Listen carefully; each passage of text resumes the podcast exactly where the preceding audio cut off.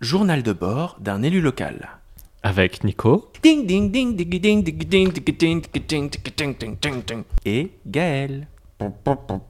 Aujourd'hui, on va parler du parc des Mets. Pourquoi est-ce qu'il faut réaménager cette zone humide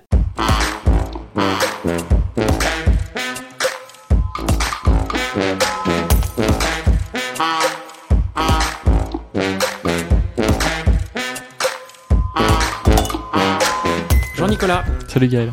on est toujours euh, dans ma cuisine, comme d'habitude, euh, accompagné de Véro à la technique. Coucou Véro.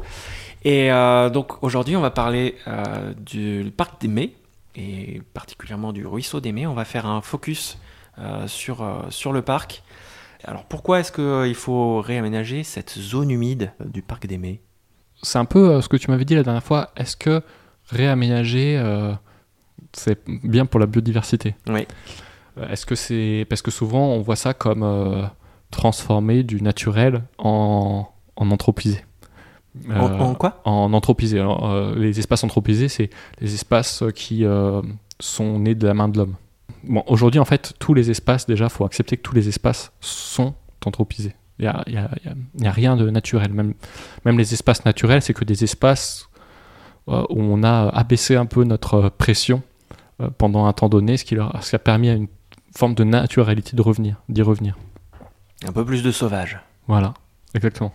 Et du coup, sur ce, sur ce ruisseau des Mets, il faudrait euh, qu'on arrive à, à refaire revenir encore plus de sauvages parce que aujourd'hui, euh, la, la zone humide euh, du parc, c'est un lieu qui a un, un très fort potentiel déjà d'ambiance, on va dire. Tu, tu- quand tu te promènes dans le parc des Mets, euh, je ne sais pas si tu es déjà allé dans cette petite zone où tu passes au- par des passerelles au-dessus de, de, de creux euh, rarement en eau, mais tu as, cette promenade où tout d'un coup, le fait que tu sois en passerelle au-dessus de la nature et autres, ça, ça, ça te donne une... Tu te sens un peu plus dans une immersion euh, dans la nature alors que tu es vraiment en plein cœur du parc et c'est assez agréable. Et en fait, euh, au pied, il y a, y a- y a rarement d'eau parce qu'on a sur les mets un petit bief qui, qui gère... euh, qui, euh, Il va falloir que tu m'expliques ce que c'est qu'un bief. non, c'est pas vraiment un bief. Il y a, il y a une petite, euh, comme un mini barrage qui, laisse déborder l'eau euh, qu'à partir d'une certaine hauteur. Et ça, normalement, c'est- plus autorisé sur les cours d'eau. Tu dois laisser l'eau s'écouler librement. Et je pense que ça peut être l'occasion de, faire en sorte que cette zone humide fonctionne mieux. Fonctionne mieux, c'est-à-dire justement, et un fonctionnement euh, euh, naturel plus fort et, qui crée des, hauteurs d'eau plus souvent en eau et puis plus différentes, de sorte qu'on se retrouve vraiment avec différents milieux, différentes ambiances. Ça va être plus agréable euh, euh, en termes d'ambiance pour les gens, parce que tu vas te retrouver vraiment dans un milieu où tu pourras avoir des roselières, où tu pourras avoir euh, des libellules, où tu pourras avoir des, choses comme ça. Et ça sera aussi mieux pour la biodiversité, parce que plus tu crées de diversité de milieux, et plus tu peux avoir d'interactions entre euh, entre les espèces, et plus tu peux avoir de, de quantité d'espèces euh, différentes. Et, et donc c'est bon pour nous aussi, parce qu'on a besoin de sauver toutes ces espèces euh, aussi pour s'en, sortir. hein. Dans l'agriculture, plus de pollinisateurs, plus d'agriculture, euh, c'est aussi bête que ça. Et donc, euh, sur ce mandat, j'aimerais qu'on, arrive à retravailler cette zone humide pour qu'elle soit fonctionnelle. Et puis, finalement, le parc Mets, il s'appelle parc Mets, c'est-à-dire que c'est, il porte le nom du ruisseau qui le traverse. Et c'est un peu bête de penser une zone humide de manière déconnectée du cours d'eau qui l'alimente. Donc, quitte à faire qu'on repense comment, faire mieux fonctionner la zone humide, autant faire le diagnostic sur l'ensemble du cours d'eau qui traverse le parc pour voir si ailleurs, il ne faut pas aussi qu'on agisse sur le cours d'eau pour euh, en améliorer le fonctionnement. Aujourd'hui, le, cours d'eau Mets, c'est un cours d'eau qui n'est géré par aucun syndicat de bassin. C'est ce que je t'expliquais tout à l'heure, euh, la dernière fois sur la gestion des milieux aquatiques. Souvent, les grands cours d'eau, la Cisse, le Beuvron, le Cosson, ils sont gérés par des syndicats de bassin qui euh, les surveillent et les aménagent au fur et à mesure des années. Oui, je te disais que j'en avais jamais entendu parler. Voilà, exactement. Eh bien, ça- ces, cours d'eau- ces- ces syndicats, ils travaillent sur les cours d'eau pour les aménager au fur et à mesure des années pour retrouver une meilleure qualité de l'eau, qui aujourd'hui sont souvent assez mauvaises. Donc ça veut dire que tu aimerais créer un, un syndicat pour, euh, pour ce... Alors, ça, Ce juridiquement, je ne sais pas encore si euh, il faut rattacher ce cours d'eau qui est trop petit pour avoir un, un syndicat à lui tout seul à un syndicat existant, ou s'il faut qu'on réussisse avec l'agence de l'eau Loire-Bretagne qui donne les fonds sur, euh, sur les questions de politique de l'eau, avoir des contrats pluriannuels aglo en dehors, de, en dehors des syndicats, sur tout ce qui ne concerne pas les syndicats, la gestion intégrée des eaux pluviales, euh, les petits ruisseaux comme l'Aimé euh, et autres. Donc l'idée, c'est de penser, en tout cas sur l'Aimé, le raménagement de cette zone humide et le raménagement du ruisseau. Donc dans un premier temps, cette année, euh, j'ai obtenu des budgets pour faire un relevé de faune et de flore sur ces cours d'eau et puis euh, une sorte de préétude de faisabilité où on va regarder euh, voilà relevé de faune et de flore, fonctionnement hydraulique, analyse de la qualité de l'eau parce qu'apparemment elle est assez mauvaise parce que euh, voilà elle traverse beaucoup de, champs et souvent c'est l'eau qui va c'est les ruisseaux qui vont récupérer tous les résidus des produits qu'on peut utiliser en agriculture. Et donc sur la base de ce diagnostic de, fonctionnement, ce qui fonctionne, ce qui fonctionne pas, la qualité de l'eau, les différentes espèces actuelles le débit, euh, les, nappes sous-jacentes et autres.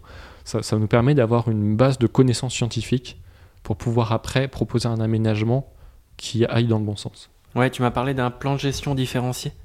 Est-ce que est-ce que c'est de ça? Parce que moi tu m'as tu m'as balancé ce terme-là puis alors j'ai dit ah ouais ok mais je sais pas du tout ce que c'est. Ouais oui ben on avait parlé en effet sur une précédente émission de plan de gestion différencié et ça ça en fait partie la, la gestion des milieux euh, sur euh, les pays. En fait, en fonction de comment tu gères un milieu, c'est-à-dire euh, comment tu l'entretiens, on va dire, tu vas créer des paysages qui sont différents, puis tu vas créer une pression sur la biodiversité plus ou moins forte. Et donc, quand on, a mis en place un nouveau plan de gestion au niveau de, la ville et de l'agglomération. Et au parc des Mets, on va assez vite en voir les, résultats. Parce que justement, on a essayé de baisser la pression de gestion sur ces espaces pour retrouver un peu plus de nature. Et donc, on a un certain euh, nombre d'espaces au parc des Mets qui vont être, passés en prairie et donc qui seront fauchés qu'une fois par an après le 15 août. Euh, ça permet euh, aux espèces des prairies d'avoir le temps de se reproduire, de faire des échanges de pollen et d'envoyer leurs graines ailleurs avant d'être fauchées. Et ça permet aussi à tous les oiseaux qui nidifient dans les herbes hautes de pouvoir faire leur nid, faire leurs enfants et repartir avant qu'on fauche. Et ça change aussi les, ambiances. Et puis, il y a aussi plein d'endroits où on a besoin de garder des pelouses, parce que tous ces grands espaces sous les arbres où on vient pour pique-niquer, on vient pour jouer au frisbee, ben là on va pas tout passer en prairie. Donc on garde évidemment des grandes zones de pelouse aussi pour les... Parce qu'il faut pas oublier euh, l'usage des gens qui, ont besoin de sortir prendre l'air.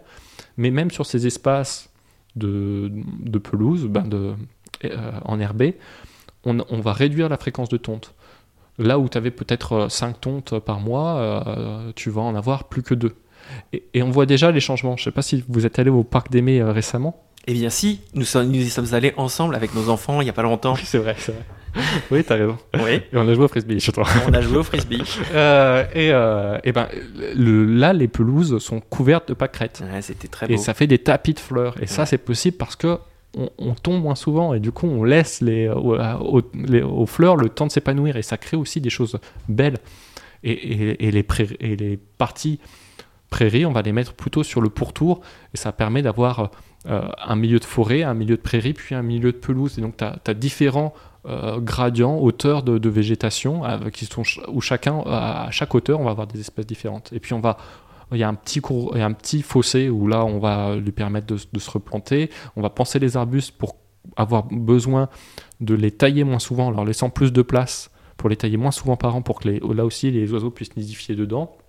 Et puis il y a des espaces aussi qui sont plus du tout du tout utilisés. Et là on va en faire des zones sanctuaires pour la nature, c'est-à-dire on n'entretient plus du tout.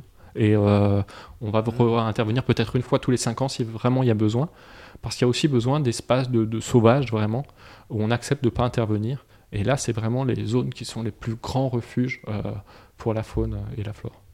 Et donc, quand on n'en a pas l'usage, ben, autant accepter de, les laisser comme refuge pour le sauvage. Eh ben, écoute, euh, je pense qu'on va, on va conclure là-dessus. Mm. moi, j'ai déjà vu le parc des Mets d'une autre façon de voir. Si vous connaissez pas le parc des Mets, venez donc voir les petites pâquerettes. C'est très joli. Ça va encore changer avec l'arrivée de la passerelle qui va euh, changer un petit peu l'entrée du parc des Mets. Et ça aussi, c'est un, aménagement, je pense, qui va voir le jour dans les prochaines années. Et la passerelle arrive juste en face des terrains de sport. Et par là, je ne sais pas si vous avez vu, mais il y a un énorme chêne qui doit avoir des dizaines d'années.